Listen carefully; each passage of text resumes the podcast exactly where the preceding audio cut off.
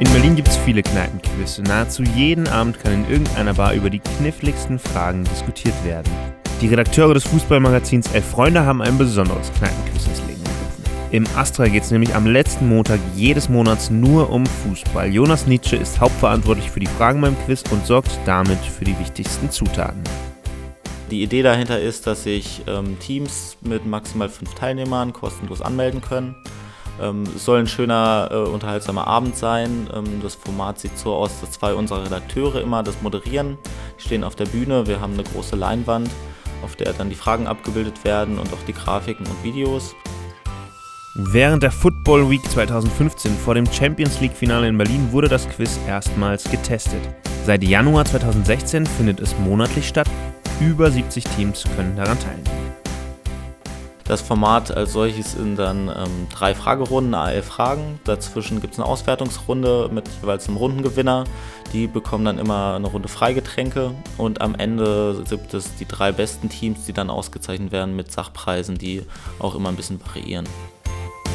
Natürlich gibt es auch einen regen Austausch unter den Teams. Das Feedback sei grandios, erzählt Jonas, und durch die Teilnehmer kommen auch immer wieder neue Impulse, um neue Kategorien zu erfinden. Und auch die teilnehmenden Gruppen unter sich pushen sich gegenseitig zu Bestleistungen. Es wurde zum Beispiel auch nach dem letzten Jahr gewünscht, ähm, dass es so ein Jahresranking gibt, dass man wirklich mal sehen kann, okay, es lohnt sich auch jeden Monat zu kommen und daraus entwickelt sich jetzt halt auch so ein Contest, dass die Teams, die sie ja untereinander jetzt mittlerweile auch kennen, dann sagen, ich war diesmal besser als du, jetzt sind wir um drei Punkte an euch ran und sowas. Also so eine ewige Tabelle vom Kneippquiz, die spornt die Teams dann auch nochmal weiter an. Die Teams müssen Fragen beantworten, wie zum Beispiel, wie viele Zuschauer sahen das schlecht besuchteste Bundesligaspiel oder in welchen aktuellen Bundesligastadien gibt es keine Stehplätze. Also sehr ausgefallene Fragen, auf die man erstmal kommen muss.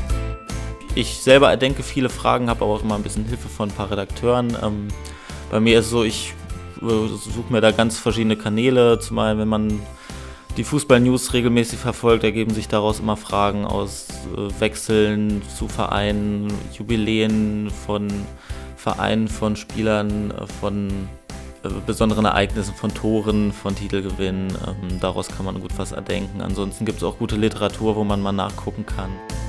Das Kneipenquiz des Elf-Freunde-Magazins ist also was für Fußballexperten und solche, die es mal werden wollen. Auf jeden Fall ist die ausgelassene Atmosphäre ein absoluter Pluspunkt und die teils lustigen Kategorien erheitern den Abend. In quasi jeder Edition gibt es beispielsweise eine Musikfrage, bei der ein Lied abgespielt wird und die Teilnehmer müssen erraten, welcher Fußballer den Song gesungen hat. Lacher und Spaß sind am letzten Montag im Monat im Astra also garantiert.